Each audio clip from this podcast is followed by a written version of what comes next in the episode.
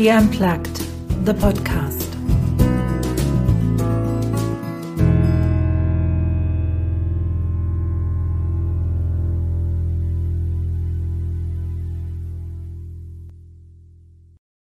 Welcome to another podcast episode of She Unplugged. And I have the pleasure of introducing a lady that I met many, many years ago at the WIN conference.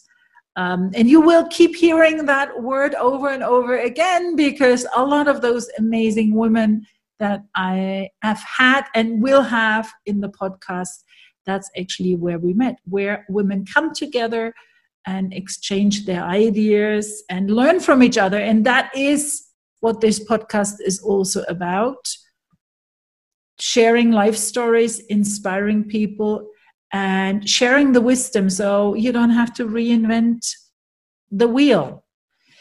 Today, I have in the podcast Ocho. Welcome to the podcast. Thank and you very much. First question just share a little bit where are you at the moment what is your job what's your background okay I think where am I at the moment, what's my job are easier to explain than my background. My background is very uh, diverse. So um, I live in Germany. I live in the southern part of Germany in Bavaria, and uh, I've been here for the past um, five, six years now. And I, yeah, before that, uh, we were traveling quite a bit throughout the world. And I work for a, um, a communications agency as the client service director. Um, basically, it's another word for saying, um, or another title for saying that I uh, consult and uh, lead um, clients through their various communication problems or challenges. And in my background um, is that yeah, I grew up in the US. Uh, however, I have Turkish origins. I was actually born in Turkey. My parents are Turkish, and uh, I left Turkey when I was four when my parents immigrated to the US. And I spent um, my adolescence all the way up through my um, college years in the US. Uh, I was always very interested in languages, countries, traveling. Um, just inter- being international. So I guess it's no big surprise that I ended up in in Europe because I always found the European lifestyle very um, interesting and um, close to my heart.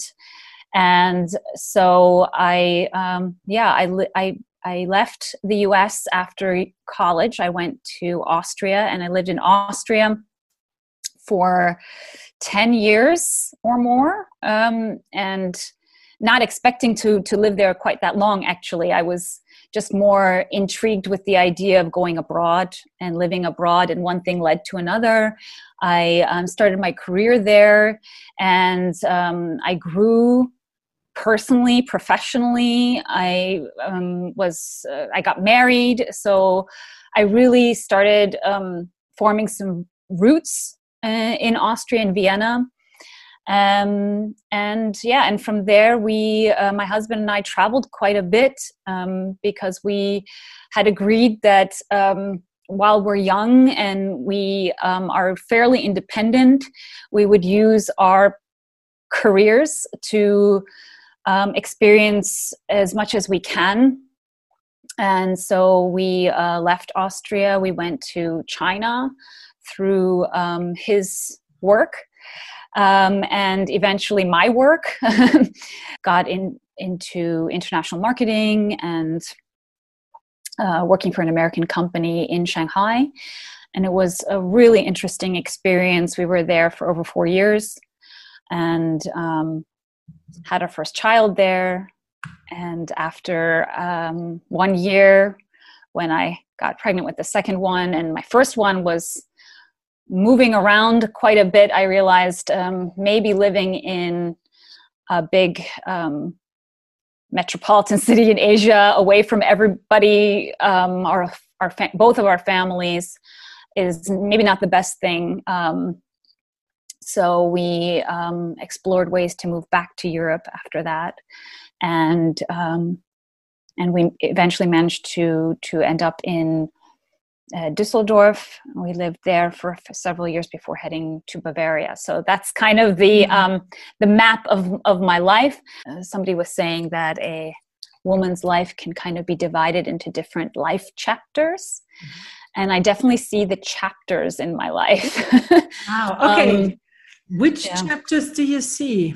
Yeah, I, I definitely see the chapter of my adolescence or my growing up years with my family, you know, until I left my family home. Um, this was definitely um, a certain period in my time, very much a part of my identity, um, which I came to realize much later. You know what what parts um, of my life made a huge impact on my identity. Um, and that topic of identity is one that I've kind of um, struggled with and also spent a lot of time thinking about. And then um, later, um, the the chapter between uh, you know leaving my my family home, my parents' home, to when I set up my own home. So this this um, chapter with my with my husband now now husband. Um, this was definitely a different kind of struggle. You know, um, I think finding myself in that time. So between twenty and thirty, you know, those years where you're really cementing kind of your core values and what you believe and um, yeah making bigger huge decision i always say it's the biggest decision of your life is who you're going to spend your life with you know finding that partner and um, and i have really the pleasure of always finding really good girlfriends to guide me along the way in these chapters. And i think that one especially between 20 and 30 i found the most amazing friendships and solidified them in this period. And then um, and then there was a chapter of kind of um, discovering um, a whole different part of the world. I had never been to the far east. It was scary going out of my comfort zone.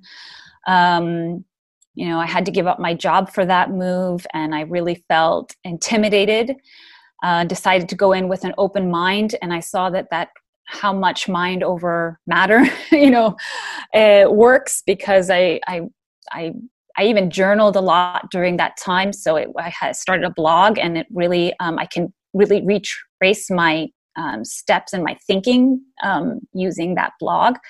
And I realized that I, I really did um, impact a lot of what happened to me there just be just through my pers- my outlook you know, on life and um, managed to find the most amazing people most amazing connections grow in ways i had never expected before. And um, eventually uh, i had uh, also my first child in china. So my son was born when we were um, expats in our last year.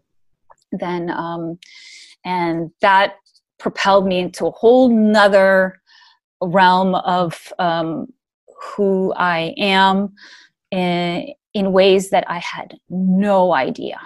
I mean, I had not been exposed to children, young children in in that way in so long. I had babysat when I was a teenager, but I didn't have friends with babies or, you know, I wasn't a godmother to anybody or had any little nieces and nephews or anything. So it was definitely um, one I hadn't seen. I kind of always knew in my heart of hearts that I'd be a mother. But then when motherhood came, it really did um, change uh, so much in, in um, in ways I hadn't expected, and in and ways that I'm perfectly honest and and honest about t- talking about because I think it's important that women understand uh, what happens, um, good and bad. So I I'm perfectly um, comfortable with being transparent about that part of my life and.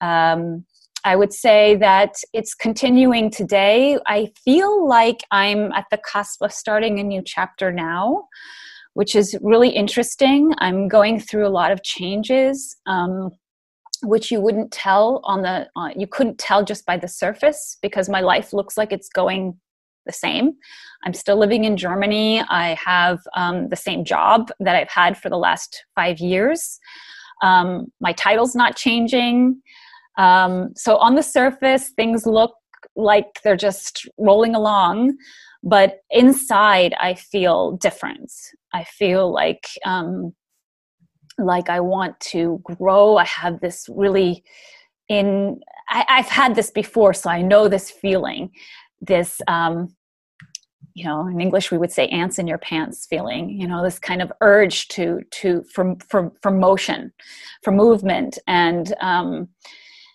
before it it really did it really was a physical movement. I mean, we really moved places or changed locations. Um, now I'm not changing location. There's not even anything like that on the horizon.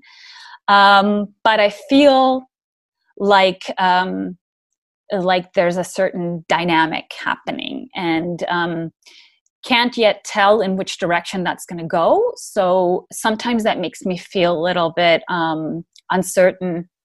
You know, um, just not not as secure, but um, but it's also uh, exciting. Mm-hmm. Let me ask you, you, you describe yourself as a multi. What do you mean by that?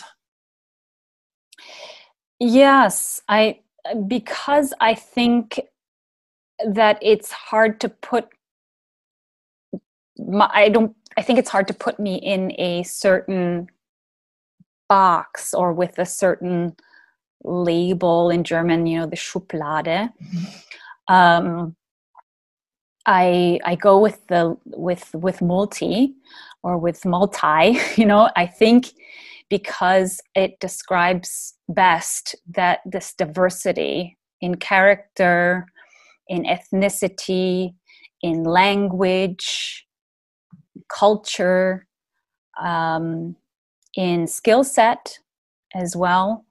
Um, I'm, you know, I've I've studied and worked in communications. However, I am not a specialist. Communications is very broad. Um, and I think that just summarizes a lot of who I am by saying that it is multi. Mm-hmm. Um, it doesn't give people the opportunity to put me in in a box or in a schublade, which I think can be challenging. I mean, it, it definitely had its challenges here when I was looking for a job after um, several years of being a, a, a mother or stay at home mother. Um, it definitely uh, wasn't my choice to be uh, away from my career for so long. But when I had to reboot, I realized it's very difficult to do that mm-hmm. in a country that you have never lived in before, that you've never worked in before, where it's not your um, home turf in sense of language or culture.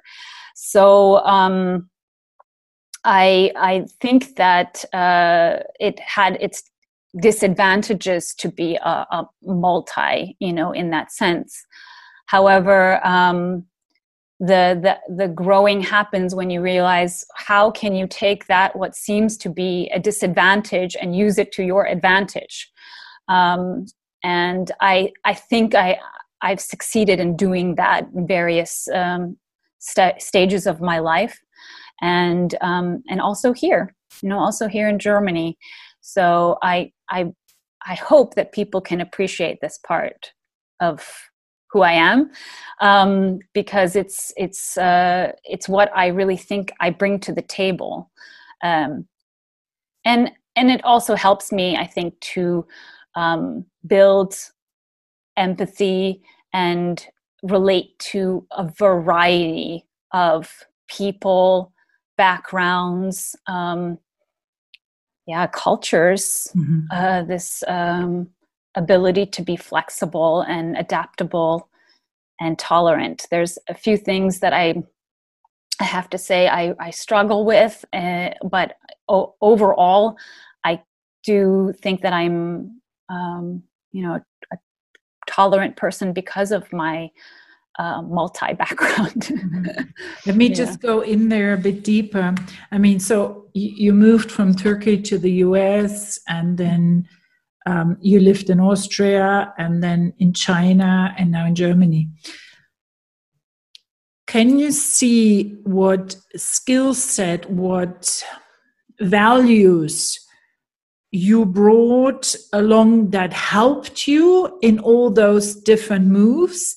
And also the other side, what skills, what what values did you maybe develop by moving around, by exposing yourself to those different cultures, to actually by unrattling your your life every so often and saying okay well i step out of my comfort zone completely yeah how do i behave do you see what what um, you bring to the table specifically yeah. the ability to deal with change mm-hmm. um, i think that's the main thing of course it wasn't voluntary when i was four um, i was forced into that um, situation. Looking back now, I realize my parents were multis. No wonder, you know, that they chose to uh, live the immigrant, the migrant lifestyle that they did. They both um, left their home, their homes, their nests, in order to, to grow. Um, they really did believe that leaving their nest was the way to do that so they they went way out of their comfort zones many times many many times and the move to the us was not their first move internationally um, but when they did it with small children you know um, as uh, as turkish immigrants in um, 1980 with uh, you know four and a one year old uh, there was no internet you know there's no um, there's not the level of outreach you can have today. They went through so many struggles to set up a life there and um, now i'm really just following in their footsteps at that time of course there was no it was uh, not you know there was no question posed to me if i want that that or not um, and my mother tells me because I have no memories of these days, none. Um, my mother just tells me how much I cried going to nursery because I was a very social kid. I loved, like I do today, I love dialogue. I love connecting with people. And when I didn't have the language to do that, you know, it was it was right four years old. You're you're just being able to communicate, you know, and express yourself, and people understand you. You can understand them it's exhilarating and then you get torn out of that and into a new language environment um, it was very difficult um, for me um, from what i'm told and um, i think though that this has really cemented some of these um, um, abilities that i have today to be able to deal with with change how do you actually deal with change what happens internally Mm, I think I am generally um, excited when change happens, and I think that's very. Um, I, I, think I see it in a positive way. So um, I think a lot of people and may fear change in a way. It's it's kind of there's a negative association with it, you know. Um, and I've seen change turn out for me in my past to be positive. So, um, of course, not all changes, but um, yeah, but I've had some good experiences. So I think for me, there's really no reason to um, to necessarily have a, a, a huge fear of it. Mm. So I think that's pretty much what helps me is that I can see some of the positive sides always with change, even though there may be some negative ones as well. Now, you have that that gift that you have those positive experiences to draw from.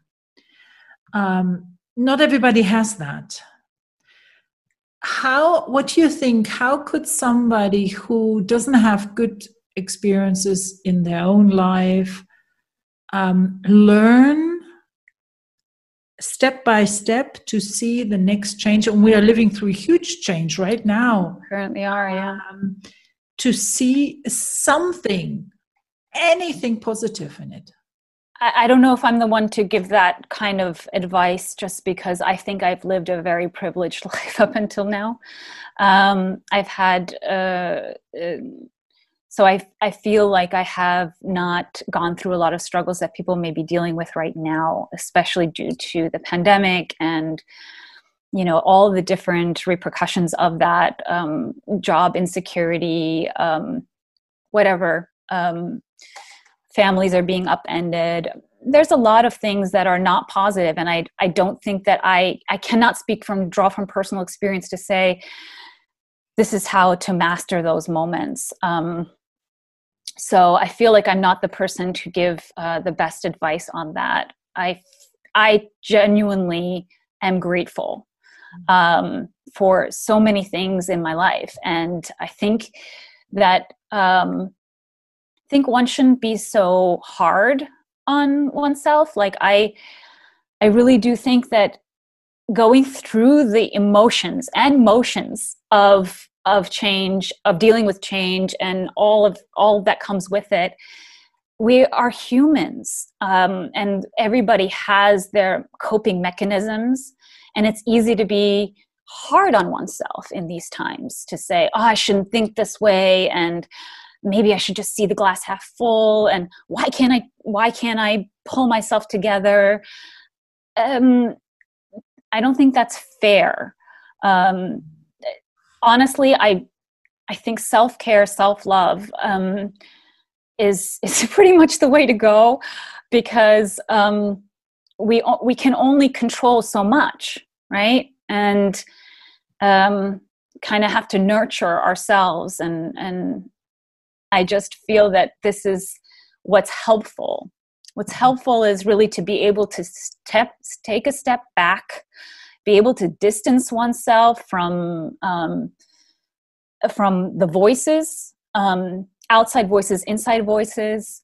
Find some space and and be able to uh, to really um, give back to the the soul and and the authentic self you know to be able to really draw in what gives you power and strength and find time for those things and find space for those things. Because it's not easy. We're very overwhelmed. And um, i think our, our day-to-days are very um, challenging and overwhelming for some more than others. But everyone has their their own challenges. And it never looks as rosy as it does on the outside.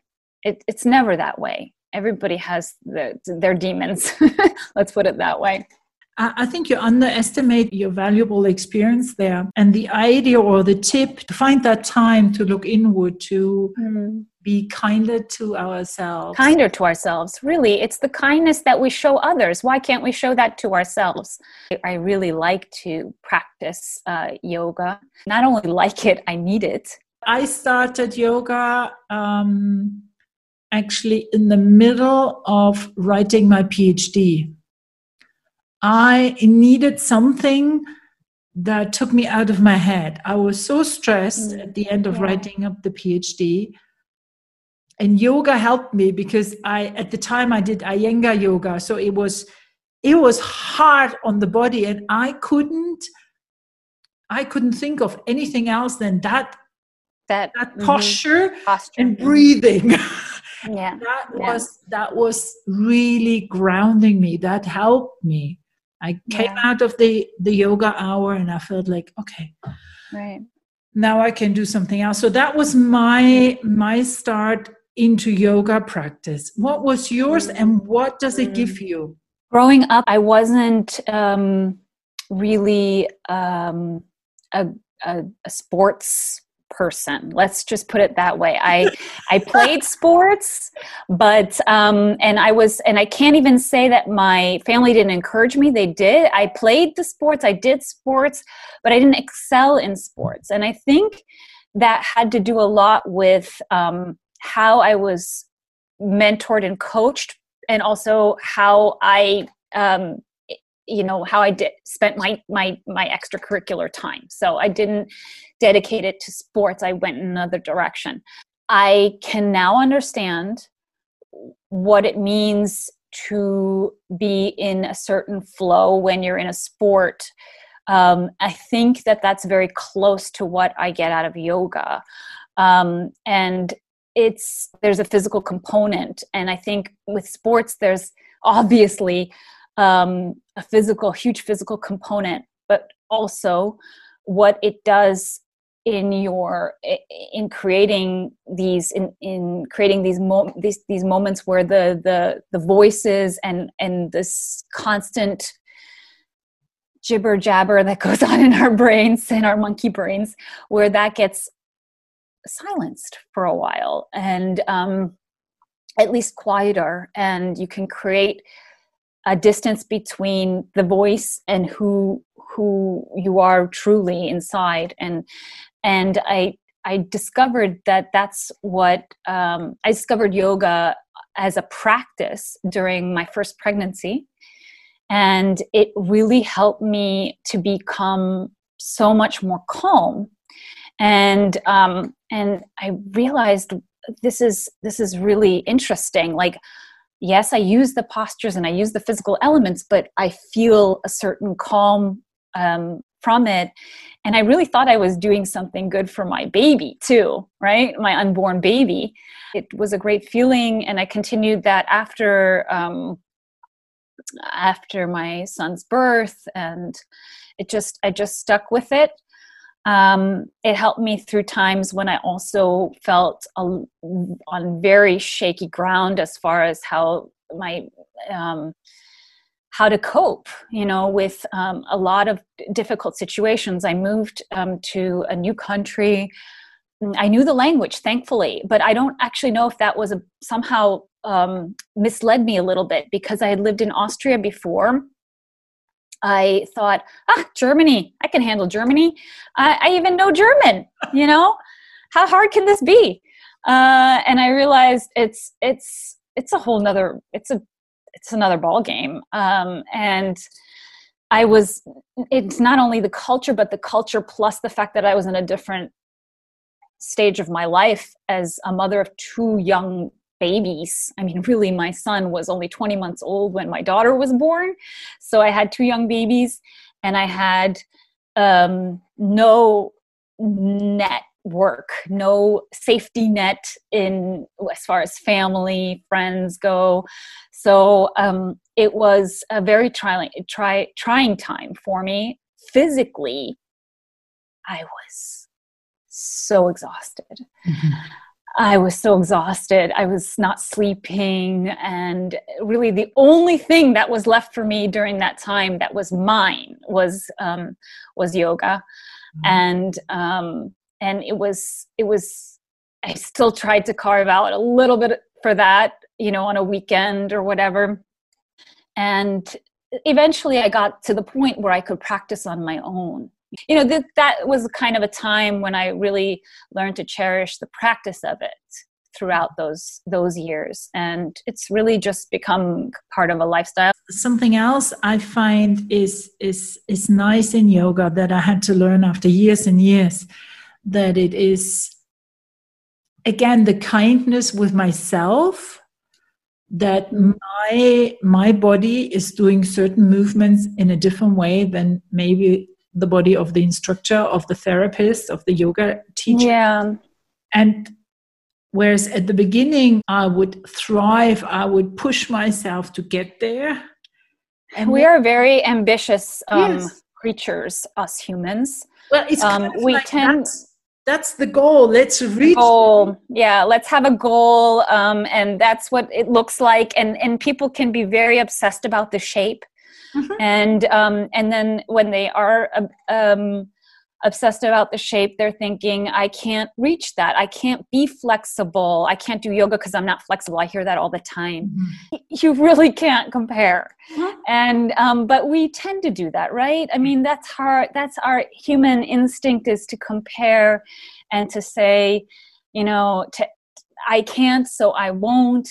Um, but it's it's really um, a process, just like so many things in life. And I worked against myself. I mean, I really used that mm-hmm. against myself um, with the whole sports thing. Mm-hmm. I thought you have to be built for sports. I'm not. I, I can't endure. I can't run a mile. I remember when I was a kid, we had to run a mile in gym class. It was, and it was my most fretted day of the year because I was like, I can't run a mile. I can't.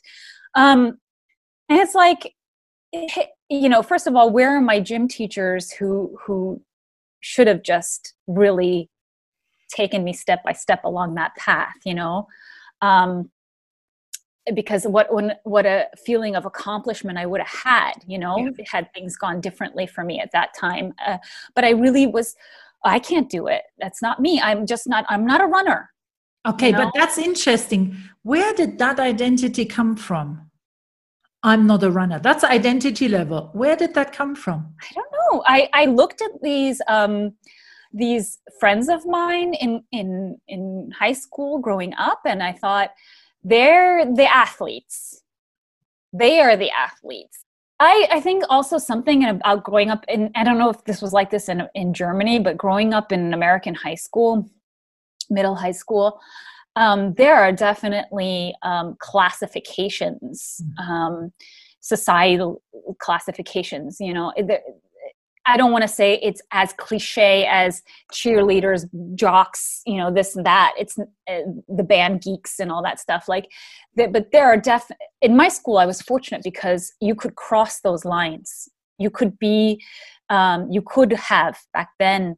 Um, it was possible you were the band geek who happened to also be on the cross country team or whatever. You know, it, it was, these things were commonplace.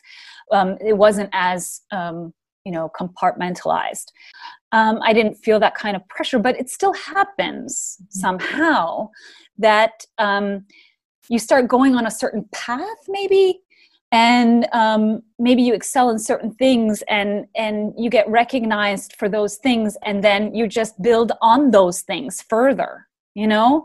So i think the the the girls who were good at running um, continued running.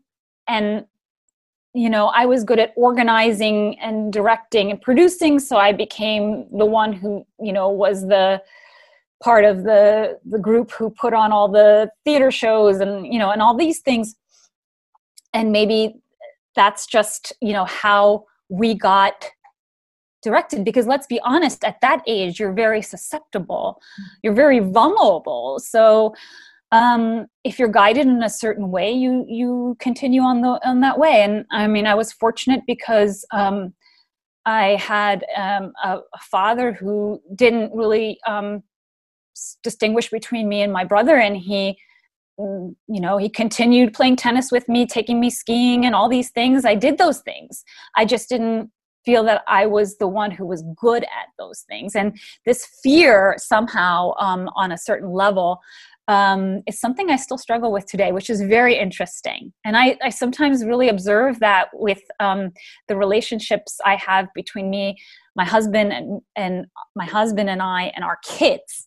It's so interesting when we take that, um, when we dissect that a little bit, because um, I have. Uh, I really want to be uh, encouraging my daughter to to do all the sports and and be um, not so scared. But I see she has that as well, and um, and my uh, my uh, husband and my son have it a lot less and we go mountain biking as a family and or skiing you know sports that have a certain risk factor um, and and it's i really have to challenge myself to not be scared you know especially in front of all, my daughter.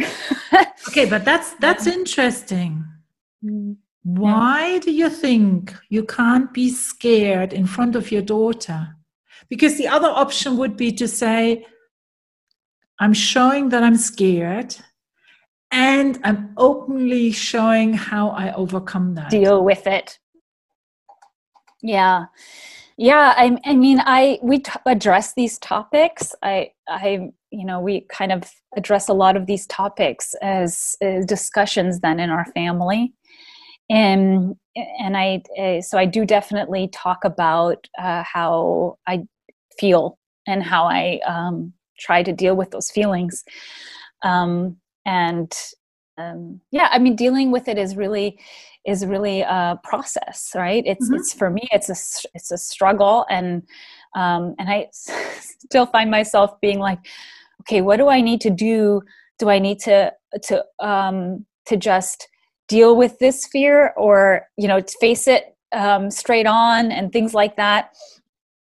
And um, and I think that I can see my uh, my daughter going through some of those same mm-hmm. processes mm-hmm. just as a child. You know, and I think we always do that because, for example, for many people, that change that we talked earlier about is fear related. There is the possibility of saying, I avoid it altogether.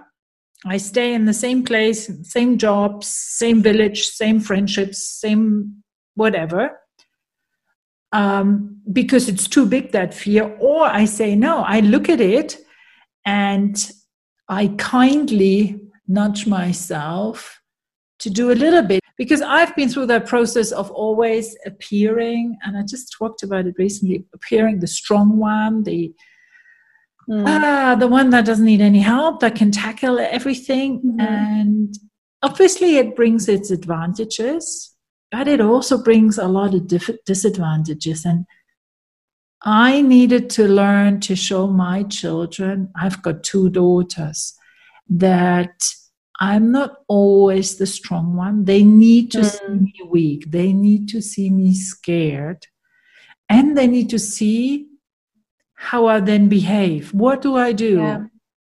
You yeah. know, there might be the mama that crawls into the bed and closes the door and say, you know what? Tomorrow I'm back, but today just leave me alone. And then there might be the other one that says, no, today I can do this. Um, you know, I think Absolutely. this is how our kids learn. Learn, yeah. Um, how to deal with these challenges by seeing us overcoming them. It's true. Like, um, for me, uh, fear um, is in this physical activity sense. You know, it really poses. It's it's it comes up as this mental construct almost, where it doesn't in other things that would cause other people fear. Definitely, I would. I did things that I don't think a lot of people would not do as a young mother. I yeah. did these things, and it didn't even scare me. It was just exciting and it was a challenge and it was uh, different, you know, and I was determined to do something different um, or to do it a different way. But I didn't do that on a physical level with my body. I didn't, I didn't feel strong or capable enough physically. So um, that's something that I think also, also yoga, coming back to that point, I built up a certain level of strength. So, um, um, and resilience physically, not only mentally. But it but it's interesting the way you you kind of um, made the correlation uh, with the with fear. That that's a definitely interesting thought um, to to put it in those terms because I, I, I really do think about that you know how much fear is something just uh, in our in our minds what it, yeah and what's really underlying because it's not mm-hmm. physical activity but because mm. you say, I'm not a runner, mm-hmm. on that identity level, yeah, and you're defining yourself as not a runner. So everything inside of you screams if you would imagine having to run a mile now. And I really had, um, um, you know, where I said those chapters in my life, I had um, a very a huge growth uh, uh, happening when I moved to Vienna mm-hmm. um, and I started my career there, I met my uh, my my soul sisters there, and one of them is a runner and was always physically active, and um, and she's like, "What are you talking about? You're not a runner. Of course you are." And and she uh, took me out, and I was like, "This is." I was like, "Don't forget this." You know, I was like, "It's not worth it." You know, we can just talk and have a glass of wine. Like no no no. So we she took me out step by step really um, patiently and and all of a sudden i was running. And and it was it was it was really one of those moments where you, you know how much you can believe in yourself really transforms the process. I think all of us um, at a very young age if we can all have those experiences and have those um, you know i really i really have such huge respect for the teaching profession because um, there's so much potential there to influence um, young people and um, change really the trajectory of people's lives and that sounds really big but i think it is that big honestly. I, I came back um, after i was t- like 24 uh, 25 I, I went back to working with young people um, through a voluntary project. And um, with my my soul sisters together we, we started an organization where we worked with teenagers troubled teenagers. Mm-hmm. and we um, it was so fulfilling to be able to give back um, in that way. And and um, i realized gosh i mean this is really the the way to to go if we want to create change. Let me ask you that. Having having now lived in various countries even even you know cultures um, now you're in bavaria and I've been often asked because I live in Switzerland, uh, but I'm German, but then I grew yeah. up in the east of Germany. So it's it's a question people ask me very often. Where are you at home, or what? Where's home? where's home? The question I've never really liked growing up was where are you from? Mm-hmm. I think I uh, that is just for me a whole nother um, thing because it really draws up so many th- feelings. I could never. It, people just ask it in passing, you know, where are you from, where you from, in order to put you in that box to categorize you somehow, um, which was very difficult as a multi. I'm very much a family-oriented person. It. Um, I, I always come back to family. I grew up in a very tight knit family. Turkish culture, uh, you know, family is your um, is basically all you have growing up in in Turkey. But um, we're very close still. Uh, my brother is my best friend, you know, so we are very still very tight, even though there's miles and miles between us. And now we haven't seen each other in uh, so long. But um, family for me is where I where I'm home. I and and now it's it's it's now of course my my own family that that my husband and I have created um, and our own home is you know there. But I think I think it's still I'm I'm I'm just a very family oriented person. It, it comes from a certain amount of tradition definitely um, my culture and um, and even though those people can drive you crazy oh yeah. Because you can't choose those people um, in the end at the end of the day um, they're the ones who i feel most comfortable being with. We created our own family you know with with different family friends and i i continued that through through my um you know through my life. Mm. and i still have that now which uh i have to say now my family is a little bit extended beyond bloodlines. Mm-hmm. um, and you know there's just a certain there's just people who know you. You feel completely honest and open and and can kind of rely on and they give me energy. And i think that's really where where i feel most at home you know with with family and with these friends who are now family because you're you're multi in your own right how did you two manage to merge all those different cultures into yeah. your family system now how did you do that no it's it's, it's not easy I'll tell you that much. It's um, bec- it's it's not. I, will be perfectly honest um, because it's uh, in in this culture aspect. There is a very big um, difference between the way he was brought up in Austria uh, within his family unit and the way that I was brought up, which was definitely, definitely very much influenced by a Turk, my Turkish heritage. So, um, big difference as far as how we, um, yeah, what what we were exposed to. And um, so that's a very good question, and I think it's been um, there are certain things that I think we had shared values. Um, uh, th- there were certain things that were just non negotiable things that we we know we share that regardless how we grew up. Um, our family had our both our families had those values. Um, so i think that was that was common ground. Beyond that there's a lot of negotiation happening. A lot of negotiation. And uh, and I think we're one of those common ground things is that we see the importance of um, commitment to family.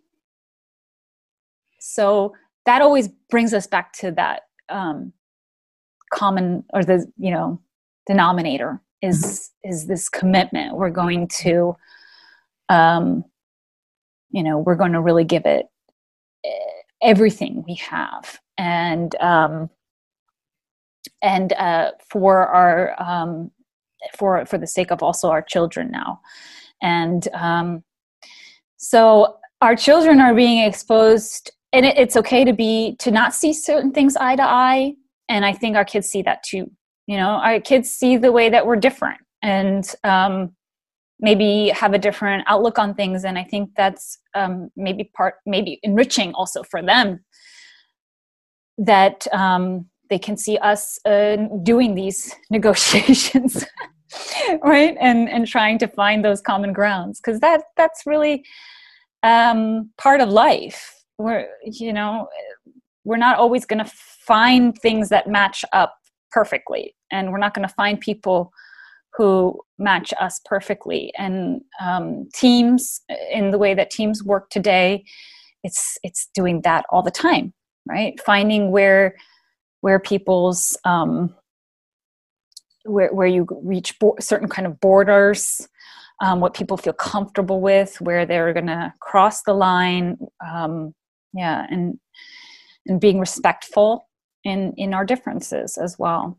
Have you noticed that that has become more and more difficult in society? Yeah i i have. I have noticed that. I and i think it's it's um part of what we what we discussed um, earlier with uh, the the the way that we're consuming um, information taking in information and um, being less exposed to maybe the other opinion so we've had to these negotiations, you know, that we have, or actually finding compromises and stuff. This is maybe not as as well practiced, as well honed a skill as we um, maybe used to have. So um, so you you reach an, a level of intolerance quite quickly, or or even prejudice. Mm-hmm. Right, and and those prejudices can be cemented quite early on. So getting you know breaking those are are hard. It's hard work. And i have to um, also when i confront opinion or you know come across opinions that are quite different it's this reaction you know this reaction happens quite quickly.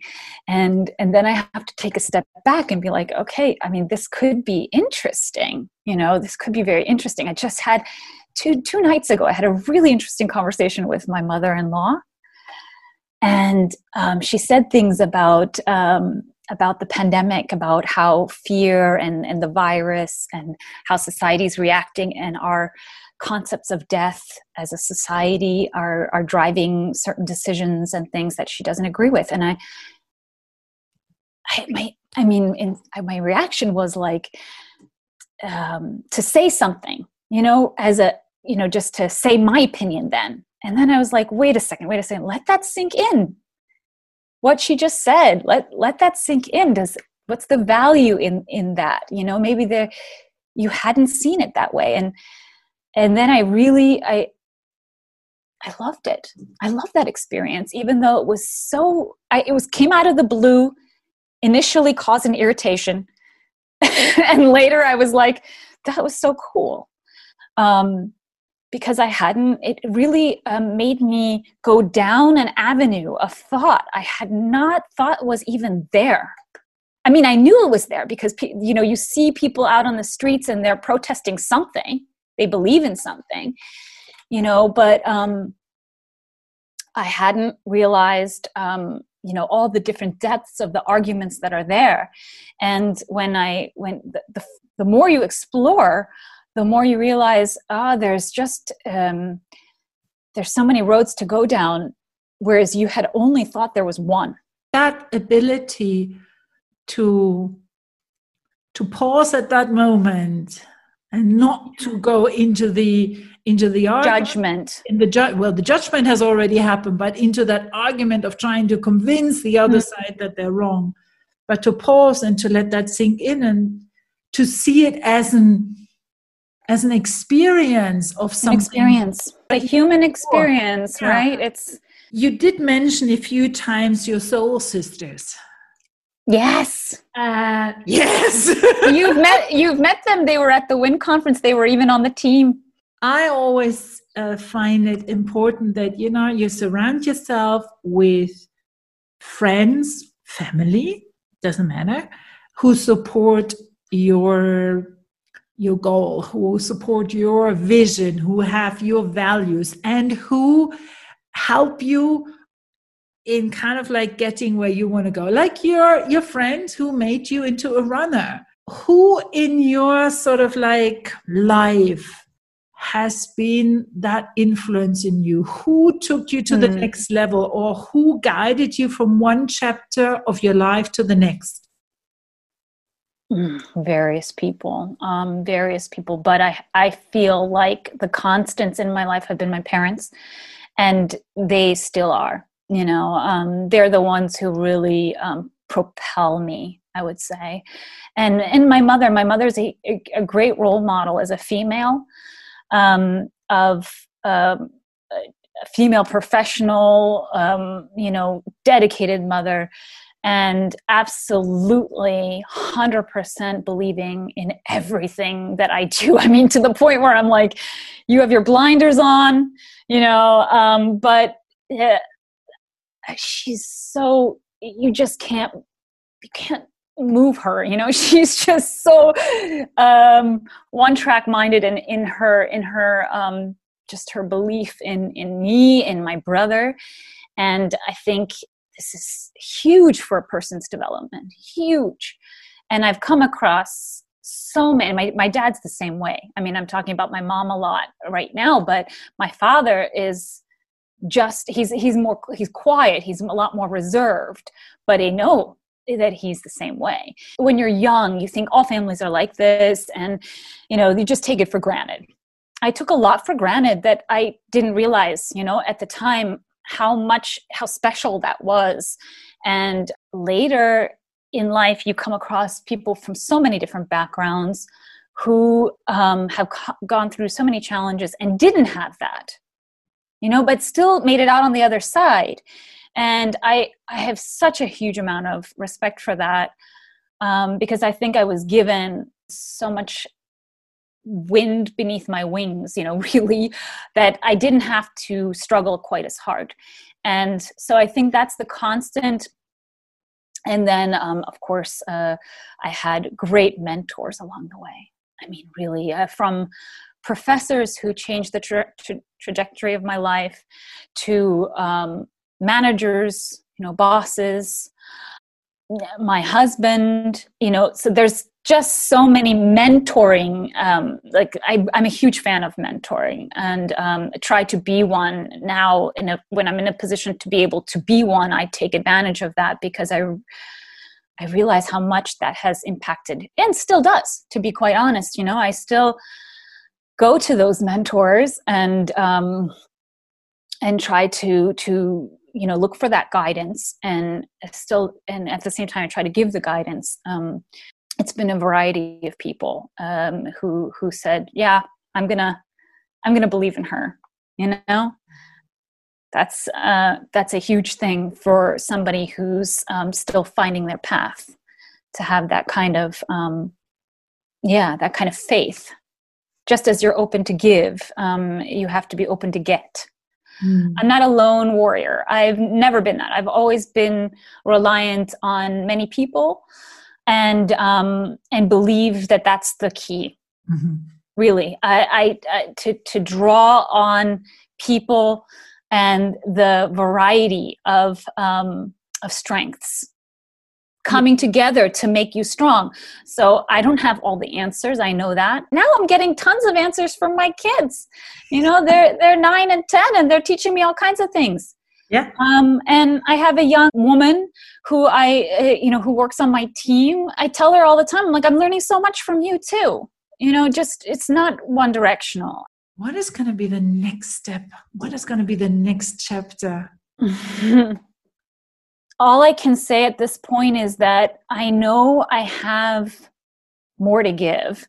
I know I have um, potential, um, and I I really need to find somewhere where I can really let that loose. There's nothing I love more than learning and growing so um, it can be in so many different environments i mean one of those uh, one of my very close girlfriends who i mentioned she also said isn't that what makes it hard burcu that you can do so many things. It that's the thing you know? When you mm-hmm. when you're an all-rounder and you can do a lot of different things it's very hard to to make these decisions um, when you come to a turning point where are you going to um, in which direction is it going to go? There can be so many doors you can go through and then it's hard to pick the right one. Maybe even that is it is is worth thinking about it. Um, well why do i actually have to choose one door? Maybe i just break down the whole wall and then all the doors are open. It's true. And i think it's uh, you know um, it's very interesting because you re- i think i reached a certain level where i can tune out somewhat um, uh, some of the let's say the pressures of um, you know that come from outside to say to dictate what your life should be when you're 44 i can see that there is just like there's a, a, time for a lot of things in our lives times and periods for doing things i'm in a time and a period for thinking about this stuff and for making certain changes um, if necessary. If not, then not. Um, but uh, that's uh, that's where I am, and and it's uh, okay to kind of try the different doors or break down the wall, whatever it be. Um, that's where I am, and I think that's it may, it may just be so natural to be in that place right now, you know, mm. and um, uh, yeah, I, I, I really, I really feel it's interesting. I have a lot of things pulling in different directions. I think we all do in ways, um, in certain ways. You know, a lot of responsibility, and um, I feel uh, incredible amount of burden um, of responsibility um, because we, you know, we're in the sandwich. Um, my mom calls it the sandwich generation. You know, where you're still it, you know you're you're taking care of your younger generation but you also have your other your older generation there. And um and i feel sometimes that is what is um also pulling you know the pulling forces in life. And and so maybe just taking a step back and and you know coming into the core again um, is is completely normal you know to just be like okay what is it? And then go out again into the world. What is the one question you wished i'd asked and i didn't? I have so many conversations with young women around 30 you know around this age where you know it's it's the topics are you know establishing your own family and and you're having careers. And i think really I think my message is more about is finding that balance between our wishes as a woman for having a family and the other parts of our identity. Um, and I think this is um, something that I had mentioned I wasn't prepared for. Um, I I had I have a mother who loved motherhood. I mean, I mean, she still loves motherhood, and um, but she loved. She was also she has two doctorate degrees, two PhDs. But she's just incredibly driven as a professional as well. And um, I think it should be clear that you cannot have it all. Nobody's having it all, and um, and and I think as a society we need to support a lot more this endeavor this journey that all of our, our young women are on these are such crucial times where we as uh, women as professionals are growing into a place of leadership into wanting more but we're biologically still bringing the babies to this world and um, nursing them and etc and this is in this is in conflict. And i think that we um, you know how to bring that back together how to balance those things as employers as friends as mothers as uh, partners. You know i think it's so important um, to to recognize that each one of us plays a role in this. In in her book becoming you know michelle obama talks about this. We talk about how wonderful motherhood is but it's um, this give and take always and i think we just need a little bit more honesty about that. And i think that's something that i i would have you know that's one thing i i would add. I really enjoyed this conversation. The converse the, the questions you asked are fabulous. They even were thought provoking for me. Um, i came away with uh, yeah totally enriched from this um, conversation. Let me say thank you. Thank you to you Anya. and we shall see each other again in another episode. Yes, that sounds lovely. I like the sound of that. you heard a production by Anya Förster. Copyright Anya Förster. Music by Audionautix.com.